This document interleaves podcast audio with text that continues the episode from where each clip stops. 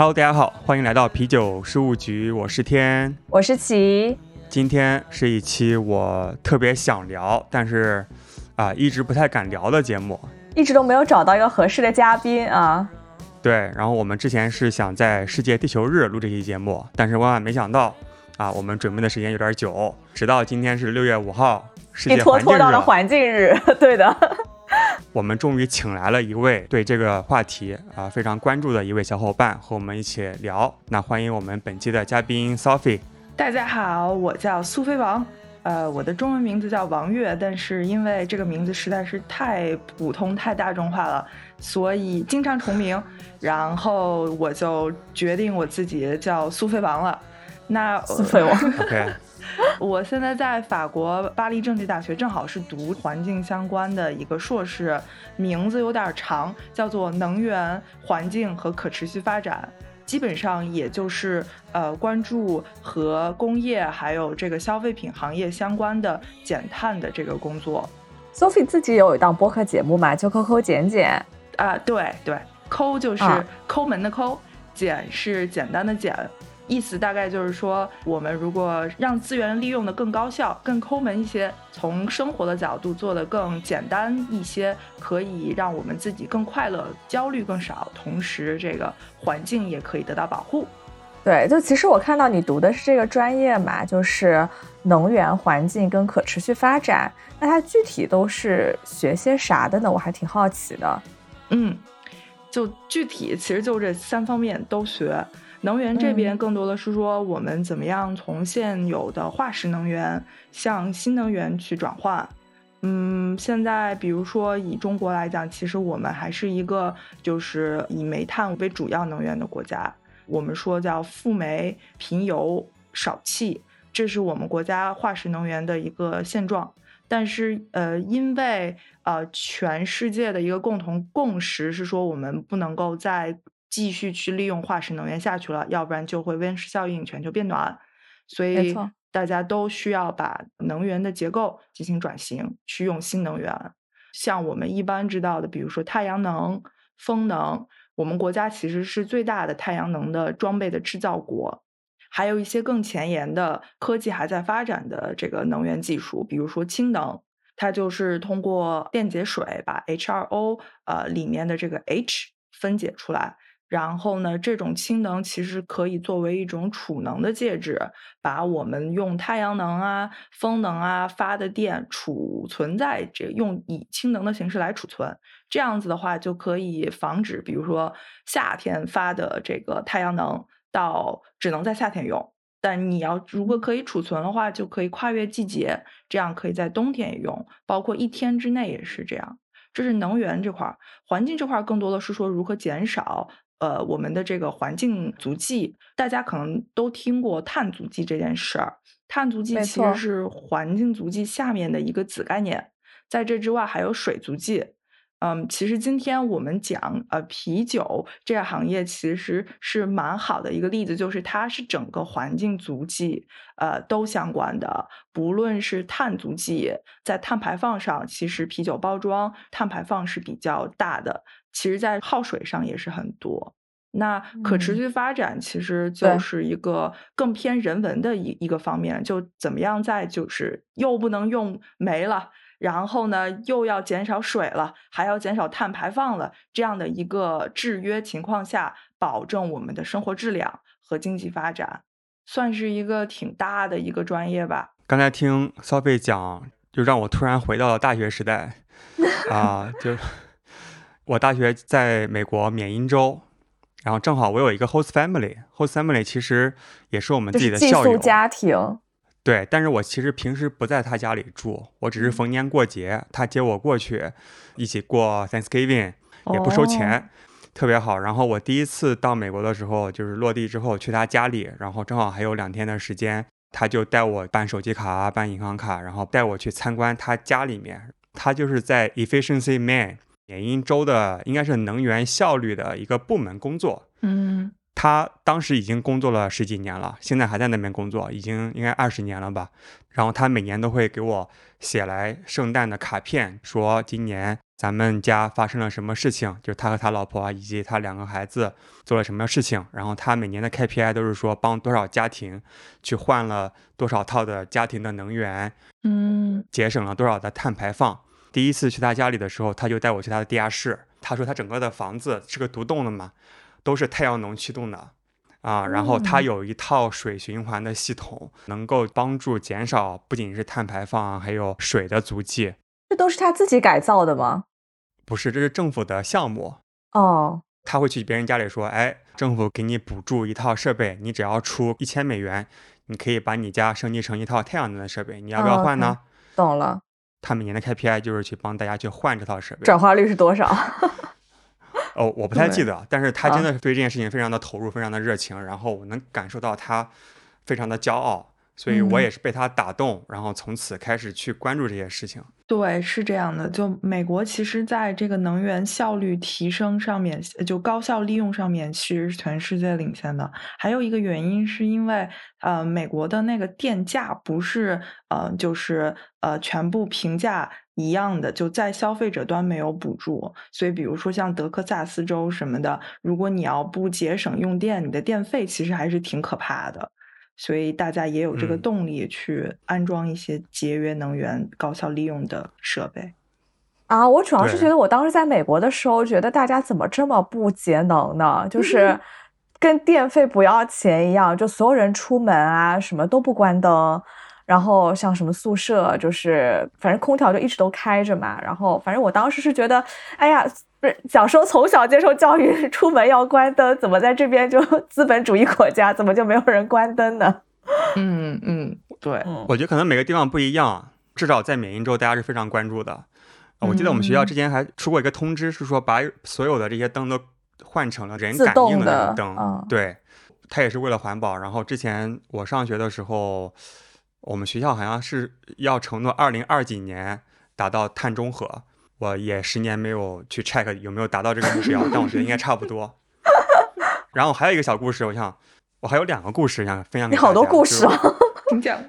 我有另外一个同学啊，也是中国人，他的 host family 呢是另外一家人。然后有一次就是那家人就带着我们开车去吃饭，那个 host mom 一个老太太。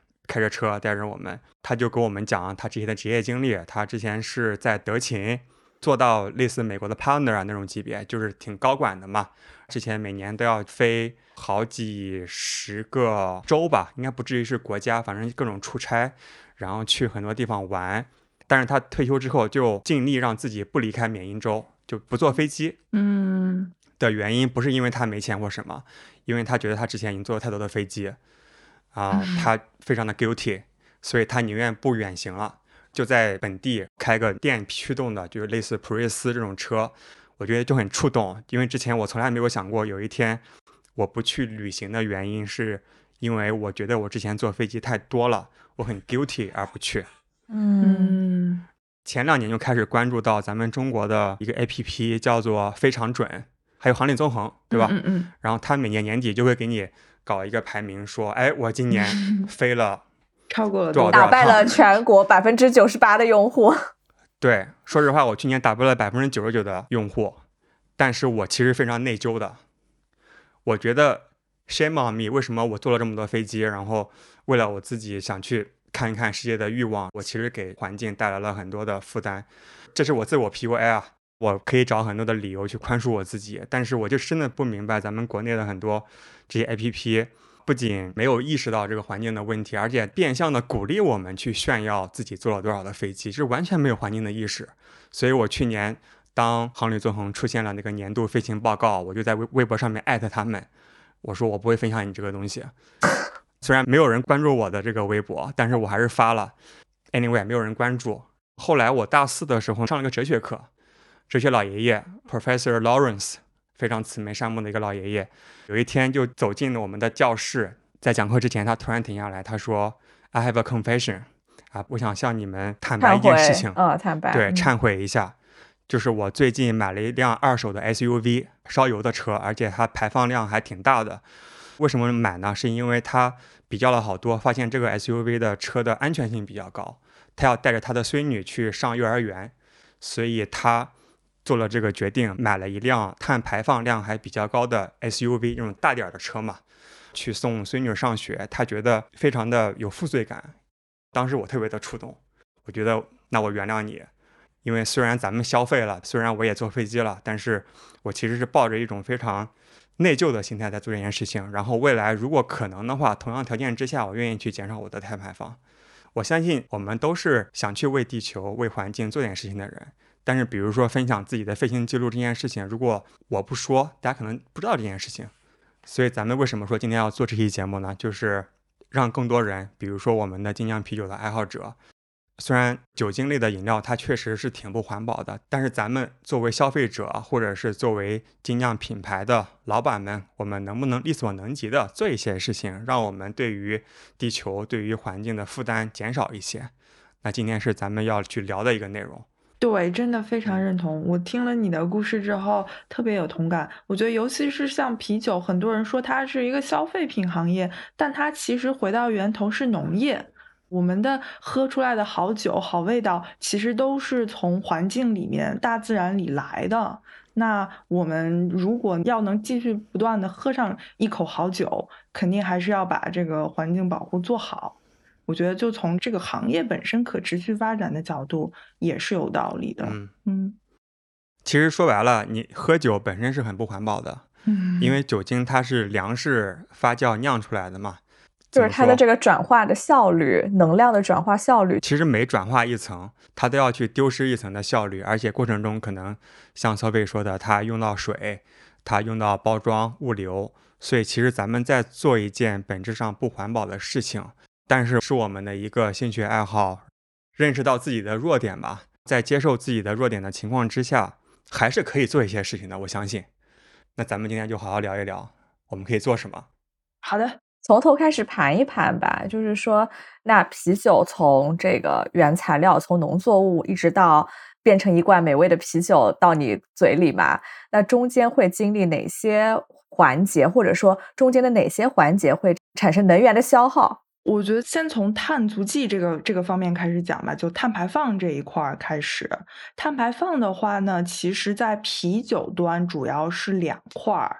一块儿是发生在我们酿酒厂里的，另外一块碳排放呢是围绕包装的。这两块加起来，基本上百分之九十的碳排放，啤酒的碳排放就覆盖了。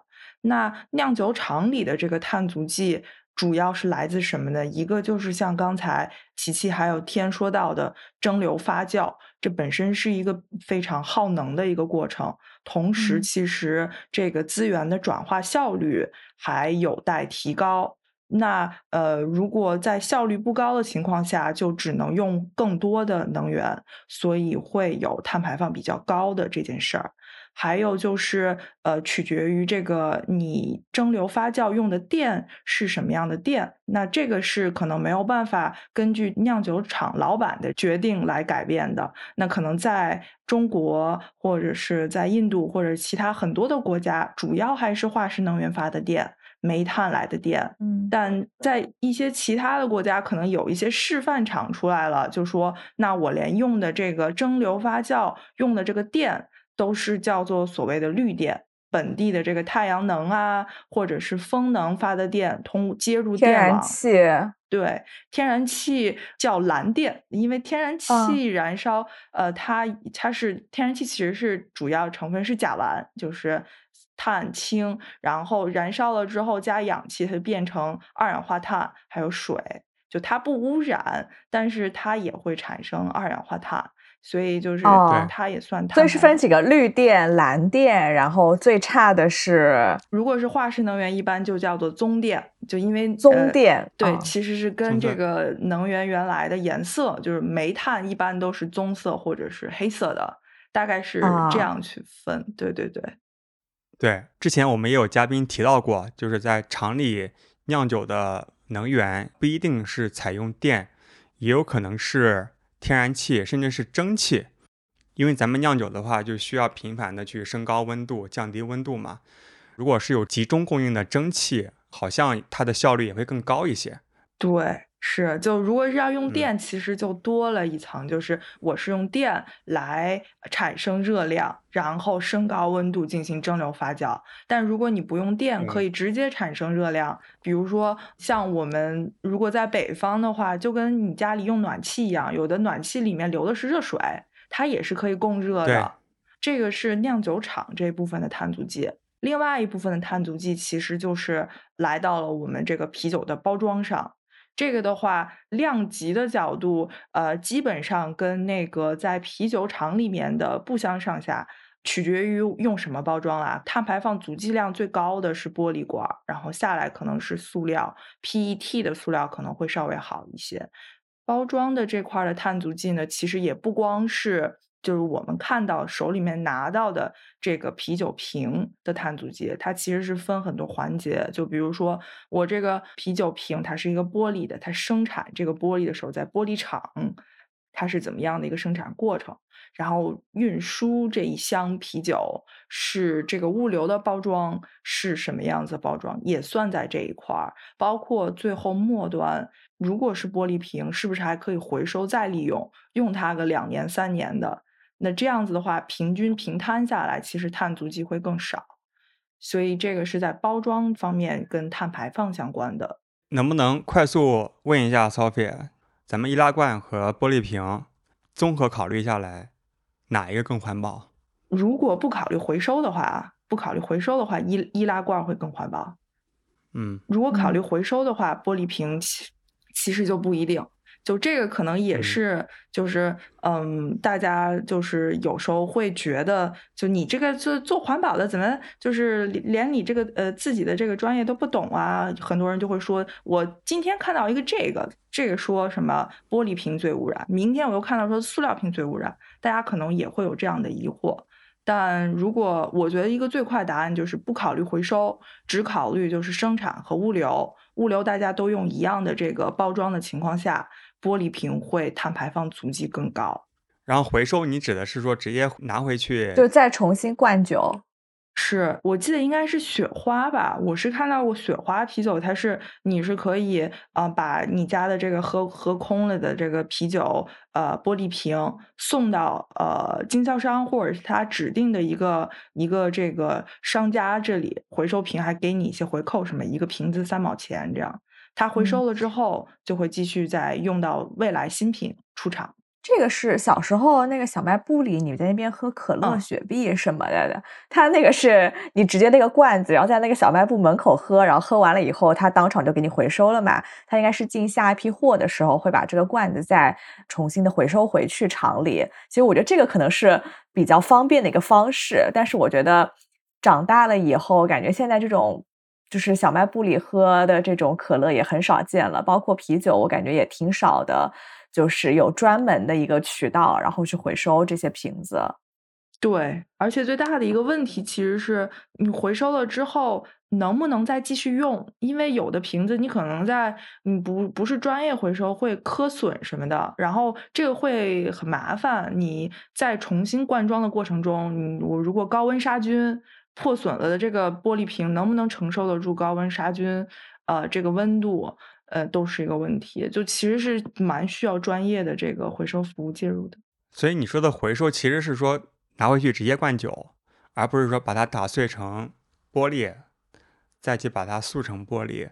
这样其实这个过程也很不环保，对吧？对，一个是很不环保，另外一个就是其实这样做算不过来账，就是把它打碎了，其实还需要另外的这个碎玻璃机器把这个玻璃瓶打碎，还要还要能能耗去碎它，对，再回炉重造，不光是经济账，还有就是环境账，对吧？我重新做这样一件事情，可能会产生更大的污染。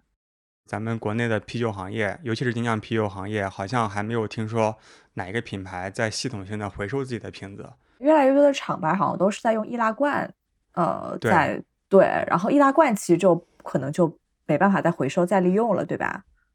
就可以回炉重新对把它没办法烧出来。对，易拉罐的话，就是天刚才指出来的这一条路了。就是大家全部都是铝罐压平了，压成铝箔，然后重新回收，可能再做一些别的用途。因为其实玻璃瓶，我一直在想，如果你回收回去，然后清洗了再重新用，我在想这个成本是不是其实比你再重新生产一个玻璃瓶的成本更低？对，是的，嗯，一个新品，我我这个还真的研究过，有数据，不好意思，就一个 一个新的玻璃瓶，大概成本是在一块钱左右。呃，但是就比如说你说回收清洗，所有的这些加在一起。可能也就是个三毛钱到五毛钱，取决于就是不同的地方，所以确实是确实是更经济的。而且一个玻璃瓶，就如果你回收都正常了，没有人没没有就这个过程中不会有特别多的磨损、特别多的这个破碎的情况出现，它正常情况下是可以再复用两年到三年的，所以回收还是会更便宜一些。对。回收才一个三毛钱，我以为那个运输，然后清洗，然后再加上那个什么损耗什么，对对对，感觉挺麻烦的，而且感觉那个清洗还挺难洗的吧？对，是三毛钱的这个数据呢，可能更适合于大规模的生产商，尤其是清洗这个环节，就是一台机器，这一台机器清洗的话，一天下来就就基本上是百八千个都可以洗完。那这一个机器一天放在这就这么转着，如果你量不够的话，其实就是反倒成本会更高。所以，嗯，清洗这一块确实是一个门槛，尤其是对一些咱们小的一些厂牌的话，那呃，我我了解到也是可以去在一些大的这种白标的回收服务厂借用一下人家的产能，这样。我们刚刚聊了好多什么玻璃瓶啊，然后铝罐啊什么，我们要不要倒回来讲一下，就什么样才算是绿色包装呢？从字面上来理解，绿色包装这件事儿，大家感觉就绿色可能就是环境，所以绿色包装它就是一个环境概念。但其实是不是这样的？不是这样的，要要要这个要要洗白一下给绿色包装，它其实是一个经济社会环境效益三重效益兼顾的这样的一个概念。这是什么意思？就我可能第一反应就是说要用环保的材料 来做这个包装，就算绿色包装了。但它其实不是，嗯，是只是一方面。就在这之上还要加一个且，且什么呢？就是环保材料，且这个包装的用材，还有你这个材料生产的耗能，都是单位效益最高的。就是你不能可能用了。一千度的电生产出来了一个这个非常环保的这个创新塑料科技的瓶子，这样也是不行的。对，就是在环境效益之上要兼顾经济效益，在这之上还不够，就是你我们做出来的绿色包装还是要以人为本，就是它是一个健康的包装。大家在喝酒的时候或者是吃东西的时候，直接跟人体接触是食品安全是可以保证的。所以它其实是一个综合概念吧，光用绿色包装，我觉得可能委屈了它了。一般人会理解成它就是一个环保概念，但其实不是这样，这是第一个误区。嗯。还有什么误区呢？还有一个误区，其实就是呃，绿色包装的包装这两个字儿，就嗯，让人会以为 它绿色跟包装都有误区啊。对，所以它这个词有问题啊，这个 这个概念有问题，这个概念真的有问题。嗯，就这个包装会让人误以为它其实就是我们看到了这个吃的这个东西包在外围的那层纸啊，或者罐子啊，对，或者是瓶瓶罐罐，但它其实不是，就它是一个全周期的概念。最源头是从包装的设计开始，你是不是就已经考虑了我的这个环境效益以及经济效益？我不要设计出来一个最后生产的时候会耗费很多能源的这样的一个包装，以及在设计的时候会去考虑我用的这个材料是不是对人体健康有害的。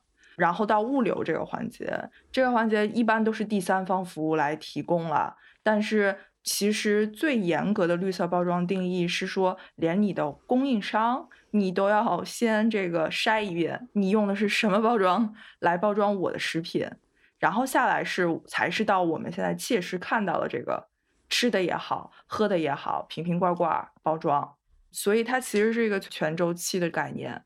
OK，那讲到包装的具体形式，除了刚才我们聊的易拉罐和瓶装之外，还有什么？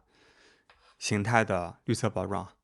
如果说饮料行业，其实最主要的就是玻璃瓶和塑料瓶，还会有铝罐，然后就是纸。但取决于不同的这个就是子行业了。有的地方有的行业里面纸其实用的不是特别多，比如说像酒、烈酒也好，啤酒也好，其实你很少看到有有用纸的，对吧？更多的还是玻璃、塑料、铝罐。嗯，还有一个挺搞笑的是塑料袋儿，对吧？塑料袋儿也可以装散皮。这是基本上几种呃类型吧，在塑料里面呢，其实会分就是是不是 PET 或者不是 PET。所谓 PET，它其实是一种更轻、能耗更低、稍微更环保一些的这个塑料材质，大概是这么几种。感觉好像啤酒很少见到塑料包装的，然后那 PET 的塑料瓶它适合用来装啤酒吗？我其实看到过一个消费者调查，他做了一个什么样的事情呢？就是把 PET 塑料瓶装的这个啤酒和这个玻璃瓶装的啤酒拿来让消费者盲测，去看哪一个更好喝。但是呢，就是这个 PET 塑料瓶本身做的材质，其实看上去跟玻璃瓶是差不多的。就是说，你如果不告诉消费者它是什么材质，大家不会想到这是一个塑料瓶。结果是什么？就是如果你不告诉喝酒的酒友们，这个这个瓶子它是 PET，那个瓶子是玻璃瓶，大家打分儿，风味打风味打分，其两两两个差的不是特别多。但是你一旦告诉这个酒酒我们喝酒的朋友们，在他喝之前端到嘴边，各种异味儿、氧化就来了。我告诉你，这个是 PET，那个是这个是 PET 塑料，那个是皮呃玻璃瓶。然后他喝完了之后呢，就会打一个给 PET 塑料瓶装的酒打一个更低的分儿，就是控制组的酒友们是这样。测的是啤酒行业还是其他酒的行业？哦，就是啤酒，就但这个是在比利时的一个啤酒的测试。回到刚才那个问题，就有时候拿什么瓶子、拿什么罐子喝酒，它其实是也有一种仪式感在里面，也会是没错，就是一个心理的对对心理作用。同样就是一瓶酒，对吧？我倒到纸杯子里，跟我倒到玻璃杯里喝，我觉得我的心里都是有落差的。是的，我觉得肯定是味道不一样的吧。纸杯子就是不好喝呀，就是有异味儿。嗯，纸杯子我不是特别了解，但是 PET PET 的话其实是不会的，其实是不会的。OK，嗯，也不会透氧气吗？不会氧化？这个是一个非常好的问题，就是这个其实是很多不想用 PET 塑料瓶喝喝啤酒的朋友们最大的关心。就因为其实玻璃瓶它的好处在于它密封性特别好，那这样的话，其实我们酒不会呃跟空气，尤其是氧气进行接触，那这样的话它风味儿更稳定，保质期也会更长。塑料瓶就不一定，最开始时候出现的这个 PET 塑料瓶啊，确实是有密封性上面的差距。但 PET 塑料已经发展了至少有十年了，到今天你如果看到 PET 塑料不存在因为密封性而让这个味道受损的这个情况，嗯，在这之外其实也有一些其他的好处，比如说，其实呃，我听到咱们之前有一次是应该是跟呃在美国的一位叫燕博对吗？在聊天的时候，我听到一个特别好好玩的故事，我我记得特别清楚，因为跟这个相关。就是他去国家公园里面徒步的时候也会带酒，但是在美国很多国家公园是不允许带易碎的玻璃的，不论是酒还是其他的什么汽水啊什么的，因为一个是说有可能会伤到动物，另外一个是你在荒无人烟的地方，你把这个玻璃瓶碎了之后或者乱扔之后，没人帮你回收，所以玻璃其实不能带。那 PET 塑料就装酒，就在这个时候可以派上比较好的用场，它不会碎，而且 PET 塑料其实比玻璃瓶更容易回收。为什么呢？玻璃瓶它其实回收是要两道工序的，因为玻璃瓶它其实瓶身是玻璃，但是瓶盖儿是金属，是两种不同的材质。所以最科学的回收玻璃瓶的方式呢，是把瓶盖儿和你的这个瓶身分开放，分开回收。不过玻璃瓶你每次起开了，你这个瓶盖也没法盖回去了，你本来就得分开扔嘛。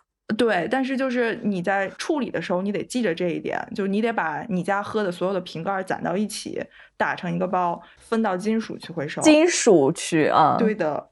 为什么户外徒步的人不太适合带玻璃瓶？因为它重啊。哦，这个是最基本的原因，忘掉了这个。但塑料瓶的话，就全身都是塑料的，就你就把它盖儿拧回去，直接扔扔掉就可以，更方便。纯材质的角度而言，我总结一下，刚刚讲到就是玻璃瓶是最不环保的，然后是铝罐，然后是 PET 塑料，然后是纸，对吗？对，是的。嗯，前提是咱们不不考虑回收的情况下。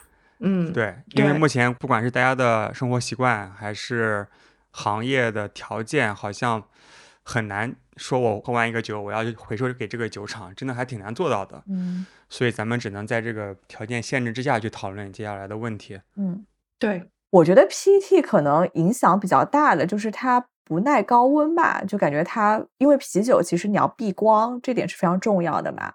你要多高的温度啊？不是我在想，你要把 PET 烤化的温度。不是我我在想，塑料的材质是不是比较难隔绝光？因为像用玻璃瓶，我们都要用深色、深棕色的玻璃嘛，对吧？其实就是为了避免光的这个影响。然后我在想，塑料不都是透明的嘛？那不就对光照就是会对酒体的影响会比较大吗？且我来替稍微回答啊。有一种塑料它是棕色的。我在风控期间，不是松江一直团购的那个奇异的酒厂的塑料瓶，我不知道是不是 PET，啊大概率是，它就是个棕色的啊。好的，可以可以，这个也是非常高级。齐刚说这点非常在道。先说热这件事儿，这个事儿其实是 PET 塑料 PK 玻璃瓶很大的一个弱点之一。就因为呃，如果是包装啤酒，其实按道理来讲，食品安全最后一道工程都是要高温巴氏杀菌的。这温度确实是可以很高的，会高到让塑有些 PET 塑料在这方面不合格的承受不住的。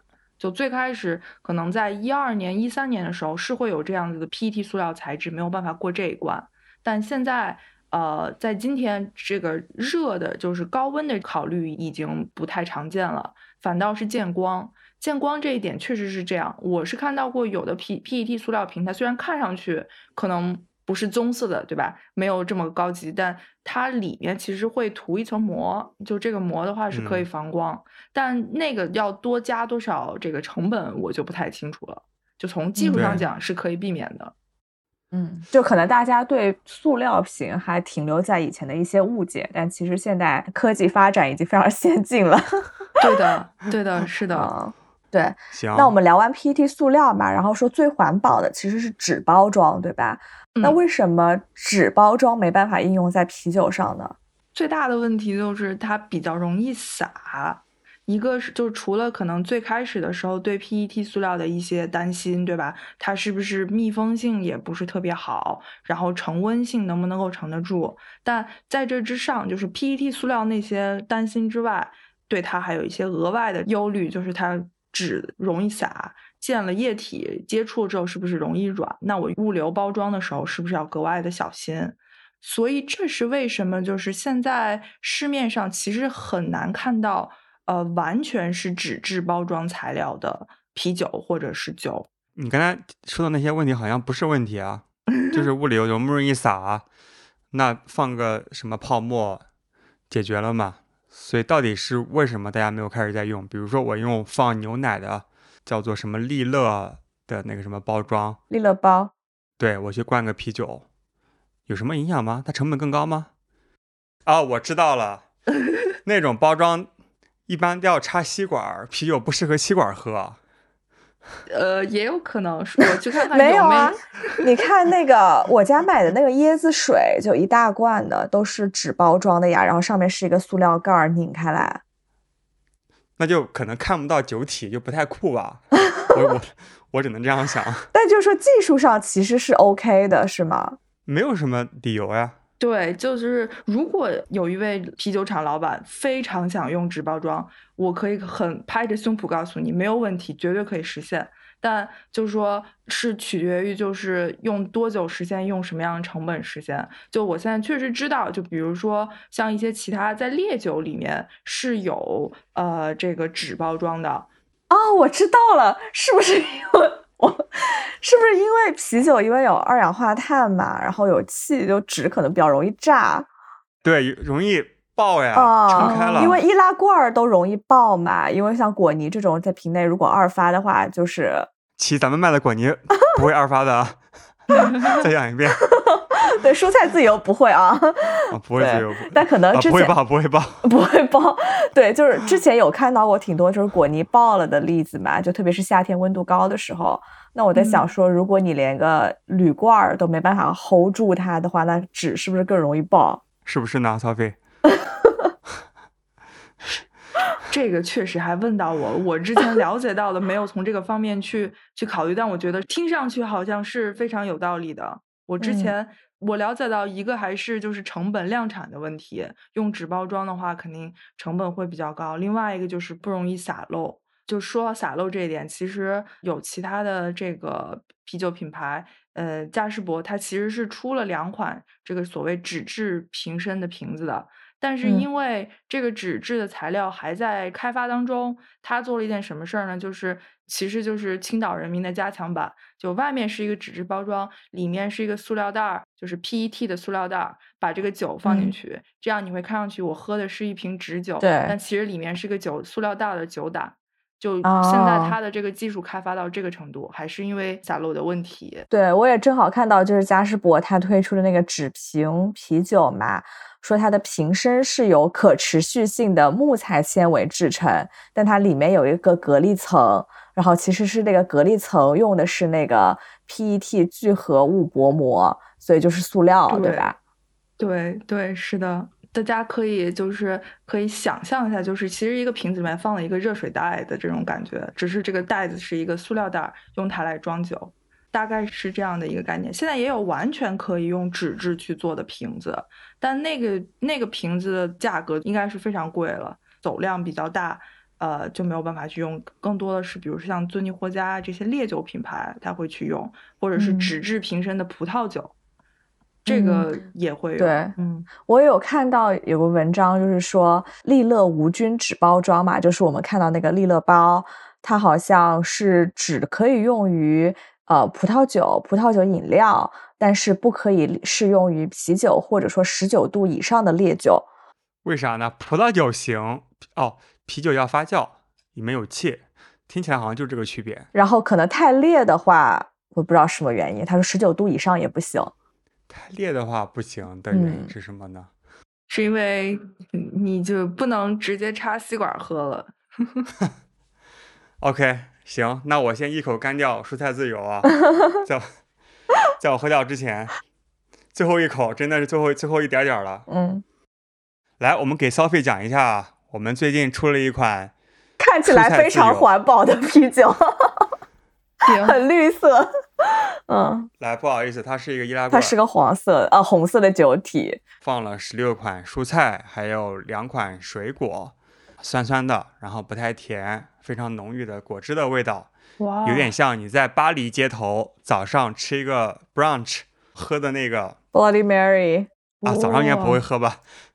Bloody Mary 其实就是一个可以早上喝的一个鸡尾酒，就有两款，假的嗯，有两款鸡尾酒是适合早餐喝，一个是 Bloody Mary，还有个是 Mimosa，就是香槟加橙汁。哦，Mimosa 也可以早餐喝。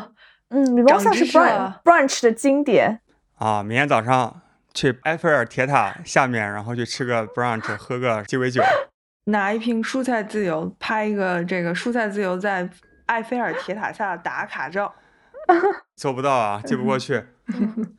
等物流要是偷了，给 Sophie 寄点儿。对，哎，物流啊不环保啊，啊，对对，要支持本地。对啊，物流也是很大的，一个。元素。啊，这倒是对啊，这这个啤酒现在还得坐飞机了，坚决抵制。物流上，Sophie，你还有什么要展开讲的点吗？我觉得物流上其实就是两个点，一个是说能减少包装就不要多用包装，然后你用如果一旦要用包装，一定要保证它是绿色包装。减少包装这件事儿，其实我们如果去想成达的这种啤酒，对吧？四扎的或者是六瓶这样一扎的，我们呃很常见的这种啤酒的包装的方式，还是说用一个塑料袋儿，就这种密封的塑料袋儿把它捆在一起，或者是一个塑料箱摞在一起的，直接从那个卡车上运下来的那种。但是减少包装一种做法是说，你可以在打包的时候，这四瓶六瓶直接用胶带粘，不是直接用一整个塑料袋把它糊上去了，而是说我可能就用一些胶带把它粘起来，可能就只用粘两圈儿，这样就可以粘到一起。还有一种做法其实是就是你在打包的时候可以用纸托，嗯，这个纸可能也是从其他地方回收来的纸，就星巴克咖啡底下那种纸托，对，纸托。但可能比那个的承重的能力，还有高温低温成温的这个能力也需要更好，因为有时候可能啤酒在运输的时候是冷链运输，呃，对，需要一些就是更好的成温承重的特质吧。但基本上看到的就是就是那样，这是包装这块儿。另外一个就是说，其实是能不用物流就不用物流，这个其实就是我觉得是非常支持本地精酿这个概念。精酿啤酒其实也是特别。提倡喝本地的酒，当然有一些是因为从风味的原因、口味的原因，它从原料的角度、酿造的角度更能体现本地人的一些偏好。但是还有一些原因，就是所谓的一些道德或者是环保的原因，就是通过啊喝本地的酒，咱们也是在减少运输的成本。对，是这样子的。长距离的运输，嗯，尤其是可能会涉及到空运什么的，碳排放确实要远远大于本地。呃，喝本地精酿的碳排放这一个部分，基本上可以说碳排放就是呃为零。如果你就是自己走路去你家附近的一个精酿啤酒店去打，就拿一个可重复利用的打酒壶去酒厂打一壶酒。打酒壶怎么购买呢？亲？对，因为我们正好受到那个咖啡外带杯的启发嘛，就是你拿这个杯子去咖啡店可以打折，所以我们做了一个啤酒的打酒壶。然后呢，这个打酒壶就比较大，它可以装一点八升的酒，然后同时也是保温保冷的。然后你带着这个打酒壶去酒吧打一个酒，一个是可以享受折扣嘛，然后同时也觉得是一个更加环保的方式。对，确实是这样。对，所以我们之我们就出了一个打酒壶，然后购买方式也可以上 啤酒事务局的那个淘宝店、微店购买。支持，从环境角度也支持。而且买了之后要用起来。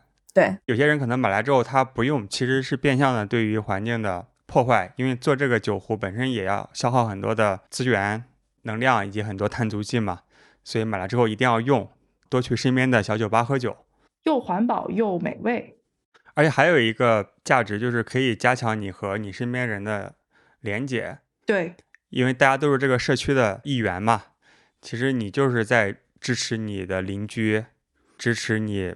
旁边街道的一个大爷，其实就是提高咱们人与人之间在本地的社区的连接的方式，所以好处多多，就是咱们多喝本地的精酿啤酒。是的，那我们刚刚其实把啤酒生产的每个环节都细细的盘了一遍嘛，那有没有什么国内外就是酒厂做的比较好的案例可以跟我们分享一下呢？我来分享一个百威英博的案例吧，就他们其实就是。嗯，从案例的角度会更全面一些，把我们刚才提到的很多呃可以在绿色包装上能够落实的举措，基本上都做了一遍。他做的第一件事情是现有的包装不改变，但是我减重，呃瘦身，这样子我可以用更少的资源。呃，我记得应该是在去年六月的时候，呃，百威就在全球下调了它的玻璃瓶的标准重量。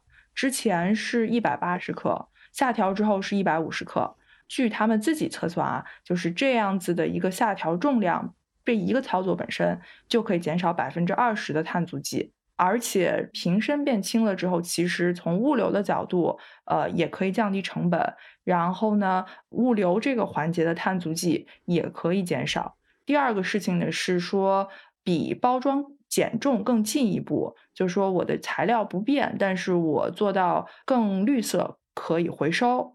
比如说，它呃在北美就有一款小麦啤酒，叫做 Michelob Ultra，中文名应该叫米凯罗出来。它主打的一个嗯概念就是它是一个低碳水、低卡的小麦啤酒。可能美国人现在都特别希望健康的喝啤酒了，于是有这个这样一款啤酒出来。那为了配合这个低碳水、低卡这个概念，它从包装的角度也做到，就是是一个从材料角度可回收比例更高的这样的一个铝罐。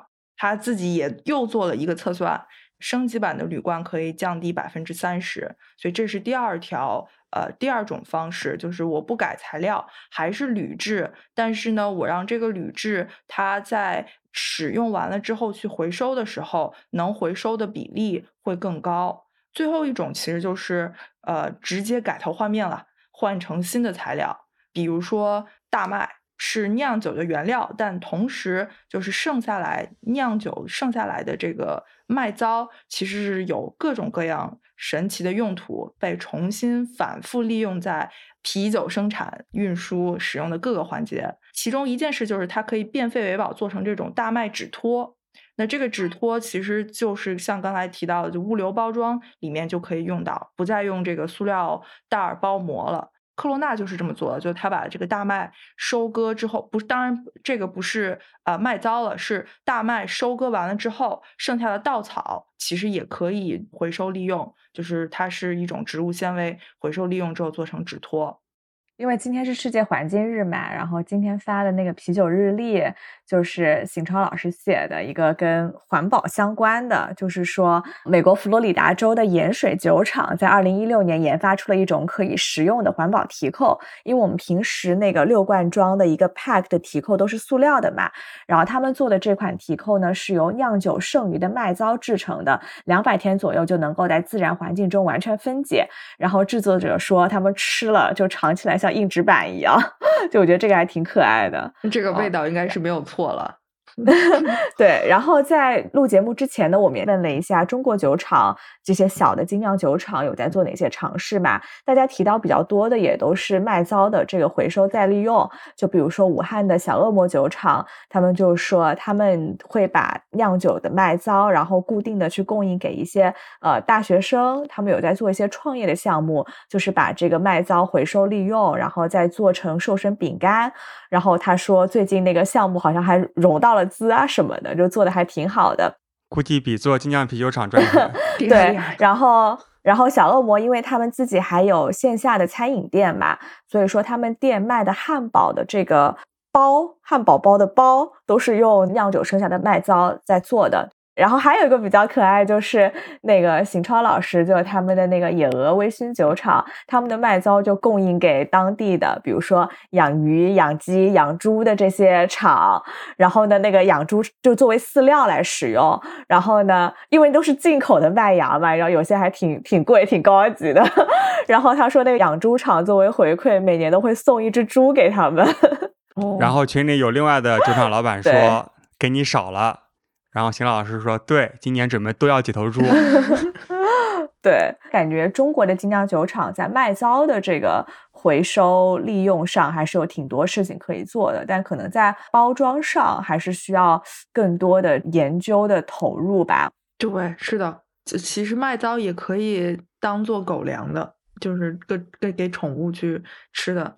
嗯，也可以堆肥什么的。还有我知道的是，麦糟它也啊有有的酒厂会把它送给喝酒的朋友，谁愿意回家拿麦糟烤面包的也可以。那个面包烤出来真的就是发酵特别好。比如在法国这边，他们特别喜欢吃这个煎饼，法式煎饼。法式煎饼最秘诀的啊一个成分其实是啤酒，就它会往里面放啤酒来发面。发出来那个面就真的跟其他吃的不一样，嗯。你暴露了咱们国内某些以餐饮特别闻名的精酿餐厅的秘诀啊，不好意思，商业机密。嗯啊，对，确实就是因为啤酒里面本身是包含很多酵母的嘛，活性酵母，它可以发啤酒，它也可以发面。那面的话可以做各种各样的东西，比如说做汉堡包，做个披萨，做个煎饼。做个包子估计都可以。是的，在我们问完那些问题之后，我们嘉宾群里面大家在想说，要不要互相把各自在用剩余的麦芽、酒花的制品做出来的东西，就互相的去交换一下。其实完全可以做一个啤酒套餐，吃的喝的都可以从啤酒的生产各个环节里面回收的原料来做。嗯，期待期待，研发出来了，远程 看一下，尝不上了，远程看一下。对。那我们刚刚聊了很多，就是精酿酒厂在做的一些尝试嘛。那听我们节目的可能更多的是一个消费者。那作为精酿爱好者和消费者，有哪些环保的行动是我们日常可以去做的？就我们怎么样喝酒能够更加环保呢？嗯嗯，最重要最重要的就是自带杯，记得要用这个我们啤酒事务局的这个自带杯，这个打酒壶，打酒壶保温保冷。嗯，打散皮，嗯，这个其实就是就是最大从消费者端，呃，跟啤酒相关的碳排放最大的减减这个减量的措施了。因为其实你想生产物流其实都不在消费者这块儿，消费者跟消费者跟我们喝酒的人相关的就是使用这一块儿。那如果我可以在使用的这一块儿减少。不必要的包装，或者是我就用一个自己的杯子去盛我要喝的这个酒，那其实就是从减少碳排放角度最有力的举措了。还有一个就是说多喝本地精酿，还是刚才讲的，嗯，这个的话，对，这个其实就是等于说是我们变相的去帮助减少物流成本和碳排放。嗯，本地包括本地精酿，它不仅仅是本地运输，而且是本地原材料、本地生产。其实从整个环节来讲，都会是呃碳排放更少，然后资源浪费的可能性更小的这样的一种一种做法。所以这是第二个，就多喝本地精酿。还有的话，我觉得还可以，就是大家更自觉一些，分类回收这个呃酒瓶。如果是玻璃瓶的话，就是瓶盖和瓶身分开回收。呃，如果是塑料瓶的话，也是要把它按照可回收垃圾的分类分好。那除此之外呢，就是我们喝完之后也可以力所能及的去做一些小的事情吧，尝试弥补一些我们因为精酿啤酒带来的对于地球、对于环境的一些伤害。比如说，从采取交通工具的角度，多尝试一些公共交通，少坐一些飞机，骑自行车去酒吧喝酒。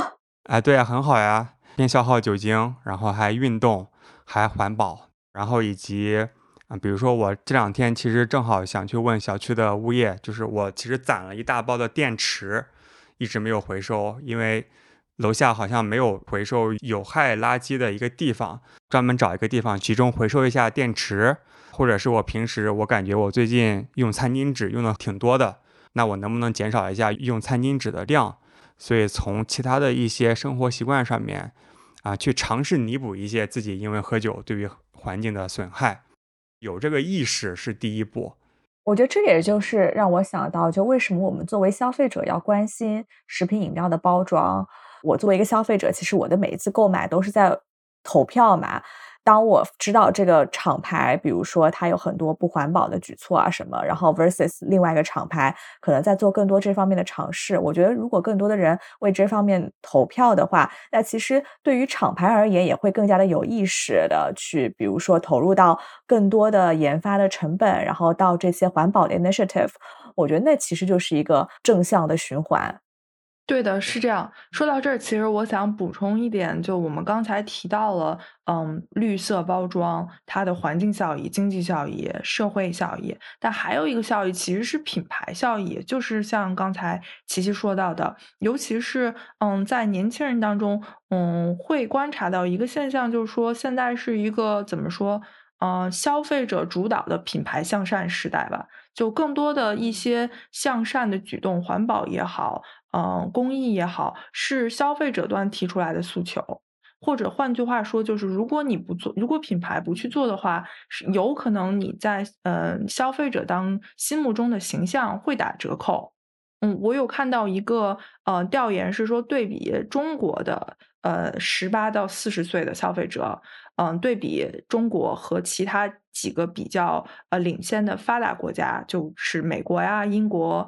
德国、意大利、法国、西班牙，这就算几个全世界高度工业化的国家了。发现是什么？就是在这十八岁到四十岁的消费者当中，中国百分之九十以上的消费者会去选择说一个品牌是否向善，把这个作为自己是否购买它的产品的一个重要的决策的维度。而其他国家还没有这么高的比例，最高的是在八十左右。美国可能是在百分之六十七十，所以说，这个其实还是一个呃，在中国更相关、更强的一个呃消费者的诉求吧。没错，像我自己，我在家里就买很多那个 Nespresso 的胶囊嘛。我本来是觉得那个包装其实挺挺浪费的，都是一个个铝的一个小小胶囊。大家其实每次你买胶囊的时候，他都会给你寄一个那个绿色的可回收的袋子。然后我每次特别开心，就是能够把那个袋子攒到满满的一袋的以后再寄回去，然后他就会给我一些积分啊什么的，我就可以去享受折扣，或者说兑换一些他其他的东西。我觉得像这种我就会很这种品牌，我就很愿意长期的去支持。对的，是的，在这之上我还想补充一点，就是如果可以的话，大家喝酒的时候也可以聊聊这件事情，跟身边的朋友讲一讲。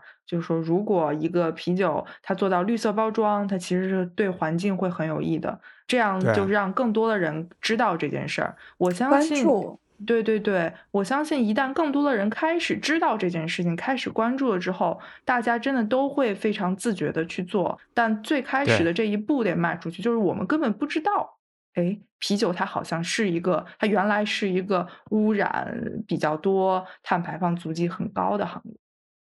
那今天咱们作为一个啤酒节目，就说了很多啤酒的坏话，但是 也是非常真诚的一些分享吧。我们都是精酿啤酒的爱好者，我们因为很多的原因去热爱这个行业啊，热爱精酿啤酒。与此同时呢，我们还是要去正视精酿啤酒对于环境的影响。那通过这期节目，通过消费的很多分享，我相信我们作为消费者。以及作为行业的从业者，都能更好的知道我们有哪些事情能够在未来尝试去把它做起来，尽力减少咱们每个人对于环境的影响。那今天非常感谢 Sophie 的分享，谢谢天，谢谢谢谢 Sophie。回上海之后吧，带你咱们一起喝上海的。我们一起对，骑着自行车带着打酒壶去酒吧 打酒喝。好的，行。好的，好的，谢谢消费，好，谢谢大家，拜拜，拜拜。What up, world? It's your boy, just one of the guys down here. Well, I could be more specific. Uh, I'm a human, and uh, just wanted to, you know, for the sake of all of us Earthlings out there, just wanted to say.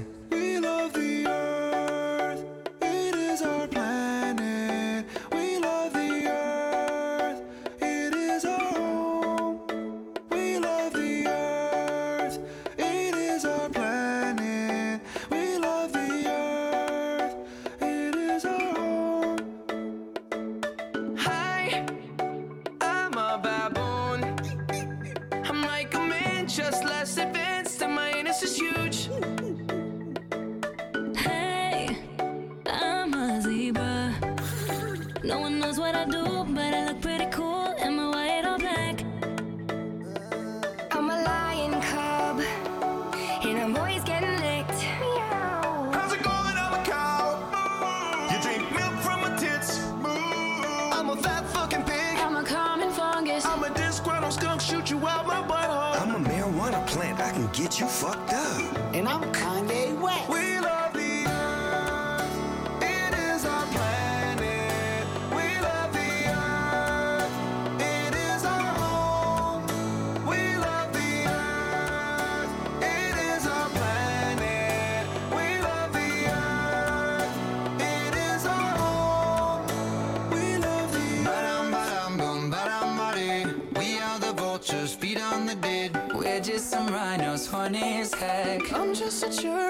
With the snack. Yeah. Hippity hop, I'm a kangaroo. Hop all day, up and down with you. I'm an elephant, I got junk in my trunk. What the fuck? I'm a clown. I'm a wolf. I'm a squirrel looking for my next nut.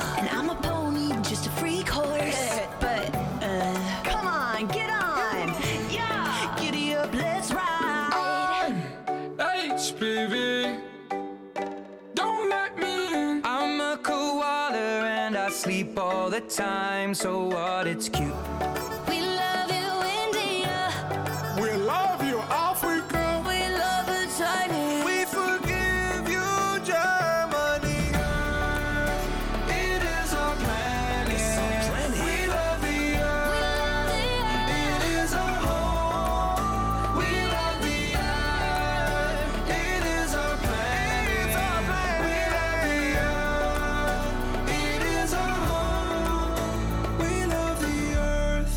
A man.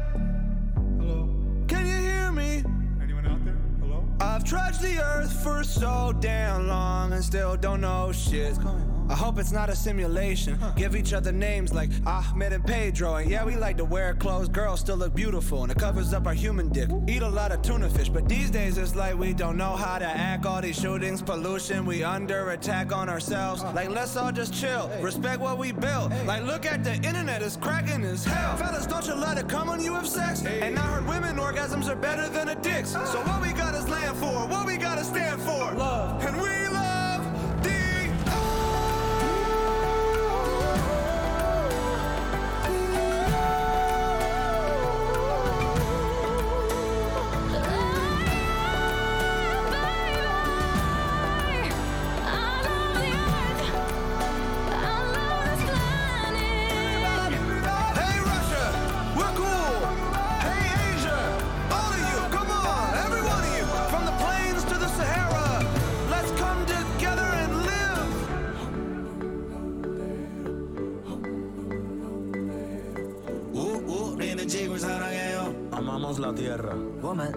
Woman, I beat you. Come on, everybody. I know we're not all the same, but we're living on the same Earth. Have you ever been to Earth? Everyone who's listening has been to Earth, Ariana. We're not making music for aliens here.